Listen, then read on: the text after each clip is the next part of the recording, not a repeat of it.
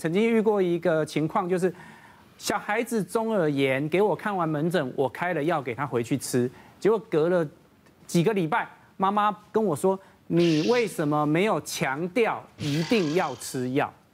我妈妈就是用讯息跟我来回，那有一些情绪性的字眼，所以我就把这个事情放在脸书上。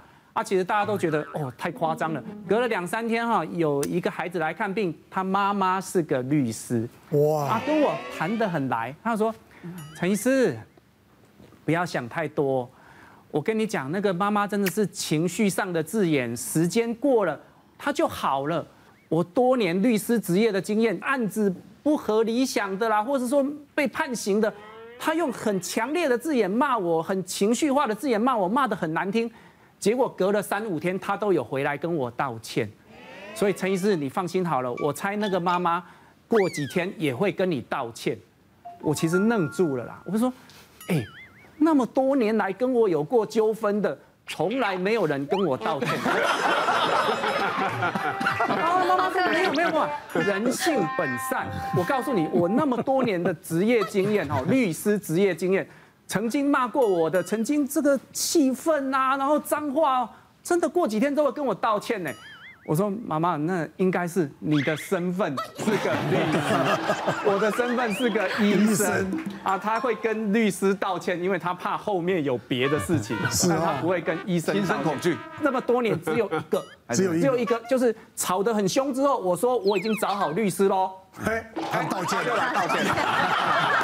还是律师好，律师对呀，你不，但是我跟你讲，山不转路转，哪天有办法纱布就在里面。我跟你讲，好好来，我们看下一个。警察是医师好朋友，遇到恐吓不用怕。很多医师哈有一个最大的缺点，疾病乱投医啊。嗯，他这个你在边乱了，怎不知道怎么处理啊？一找律师，二找黑道，三找警察，到底怎么找？我跟你讲，找警察就对了。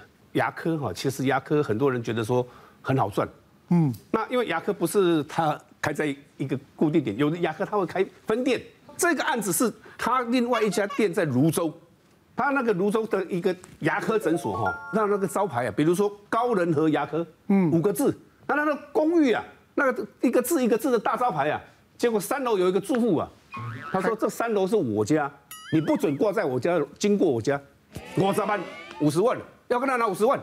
哦，那我的那个招牌我有申请的，还有领导代级五十万，然后他不理他嘛，他结果啪剪那个线就把它剪掉了，啊，不亮，高高不亮，仁和医院。啊，对。不对？真的就是不亮啊，不亮，他想说那不亮就不亮了，也没什么，反正开了另外一家牙科诊所，那也没什么了不起啊。后来没多久，他那个玻璃大门呢，烫一个弹孔，哦，一个圆圆孔啊，他就接到一通电话，他说今天你看到的，我是送你一颗钢珠。哎呦，下次就送你一颗花生，偷刀了，这就花生的术语就是庆忌了。对呀，对呀。哦，好，那个医师就我们讲那个那个牙科医师啊，就很害怕，就跟我们直接来到警察局找我们了，说我碰到这个事情该怎么处理？我要已经骂，他们我还要撒名字啊，泼油漆啊，给我给他亏亏了。哦，你当地报案有没有用？他说当地警方也不晓得该怎么处理啊。那时候警察跟黑道唯一不一样了。警察是有牌的流氓，这个话是不对的。终于承认了，终于承认了。这意思你讲了，警察跟黑道唯一不一样，就是我们的眉宇之间有一股浩然正气。啊，所以我到现场去，真的，一到现场，把那个当地就是把他勒索那个三楼那个人啊，他说他是天差盟的。嗯。哦，这个心压来呀，压来，我我直直接把他。什么盟对不对？三盟还是也不怕。这里还有天多天天差盟的杀虫剂啊！直接把他拖到车上了。哦，拖到车上去之后，以前我们有科学办案的，在三十年以前，觉得开车觉得啊不对，这个给你看医生。我那学长来讲，你是欠人蛮出去哦，你欠欠人家拔牙齿哦。啊，槟榔边吃边跟他讲，然后就他在车上就口头教训一番了。然后到了警察局，就跟他讲，你那个枪在哪里？他不不不不不不清不清，还没有那个弹孔就是这还还没有，那我们现在强力弹弓了，那个强力弹弓弹的了，那你威胁五十万是，那是有提报流氓，现在没有提报流氓了。对对对，我们就演戏，马上来通知被害人，先把他提报流氓送绿岛，嚯，马上听听到治安法庭，嚯，两腿就蹲下来跪下来了，拜托拜托，对不起对不起，我我坦白讲，我坦白讲，那个是因为。我的妹妹妹，她她是一个妹妹啊，嫁给了我的我妹夫啊，在他们同一条路上那边的一家牙科医师，可是他过来开这一家之后，生意被他抢了一部分，那。我是替我妹妹出口气的，开玩笑，我吓吓她而已。抢生意了。我说那很简单了，就跟单的了，啊，你就让玻璃门修理你也，公开道歉，啊，去讲医生那些的，哦，把玻璃门弄得干干净净，楼上的看板把它做得漂漂亮亮啊，真的。所以那个医生跟我们到现在哦，都还在互动啊。我牙齿也是刚刚给他看，哎呦呦呦，真好真好。对啊，可是听你讲一讲，我就开始想当警察了。此一时彼一时啊，不容易啊！我跟你讲，现在警察更难当了。对对对，三十年前的警察很大的威风啊。其实现在的警察是真的很辛苦了，那有时候也会遇到我们很为难的地方，尤其现在这个呃律师他可以站在我们这一面，但是他也可以站在对方那一面，所以会变得很很为难。那我们呢，有时候像我以前在支援急诊的时候啊，就会觉得遇到很。呃，甚至现在有时候下去看某些病患的时候，比如说他神志很清楚，但是你也明明知道他有喝酒，可是警察没办法，因为当他意识完全清楚，他拒绝酒测，你也不能怎么样。其实有时候遇到，就像那个刚才高警官讲的，有的比较年轻的警察可能。不知道是不是急得要交班或干嘛，他会说：“哎呀，你就想办法帮他看什么抽什么血，的时候顺便验一下，他也不会知道怎样。”我说：“没有没有没有，现在随便那个健保快一通，你有验什么东西，他通通都知道。他不会说像以前我说我可以私下干嘛啊。所以但是之前就有遇到那种非常非常卢的呢，我都已经搞不清楚到底是病人比较卢还是年轻警察比较卢，因为他也离不开，他没办法交差。那他他其实如果说验出来一有酒精反应，他后续的程序他很飘飘，他可以走得很快。嗯，可是他没有的时候，他病人他就跟。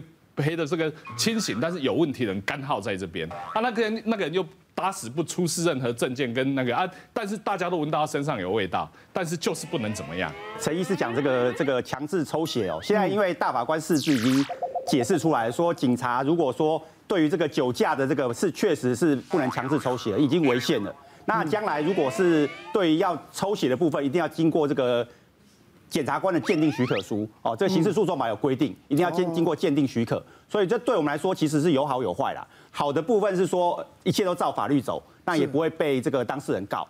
但是不好的地方就是说，你遇到那种酒驾如小小的哦，那种他也不让你抽血，但明明他就是酒驾肇事，那这个被他撞的人又死在那边，那你不能对他抽血来说，对于这个当事人情何以堪？是，所以说现在这个法律规定，其实我们也是照着法律规定来走，这样。但是很头痛，等到检察官同意的时候，他。酒都醒了，酒都退了，哦，没有，这个他是有规定的时效。我们当比如说晚上发生，我们也会立刻跟地检署值班的检察官去请这个强制鉴鉴定许可书。那拿到以后，我们就能带他去医院去抽血了。对，那还要够快嘞。对啊，万一他退酒退得很快的。警察跟医师的互动以外，其实我这边也要提一个案例，就是我们有时候也会办到一些医生的案子哦，但是基于维护医生的名誉哦。我们也都不会把这个内容去透露给媒体，然后，嗯，那这个案子就是我当时在担任侦查队长的时候任内发生的。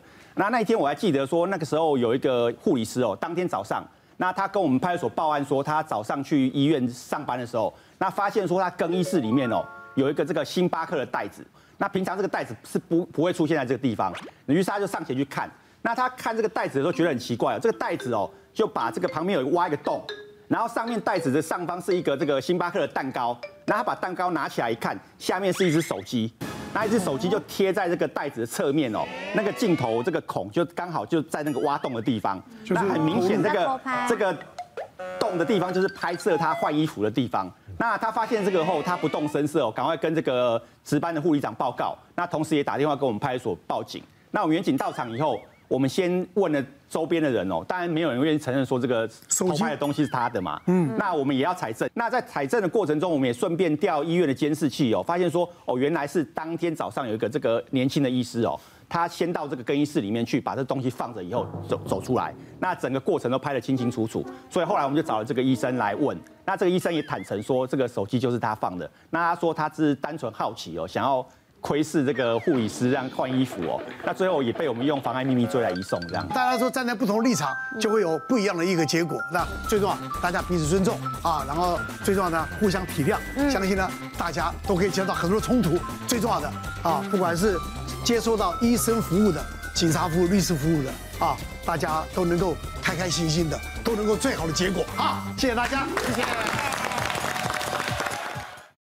别忘了订阅我们 YouTube 频道，并按下小铃铛，收看我们最新的影片。想要看更多精彩内容，快。点选旁边的影片哦。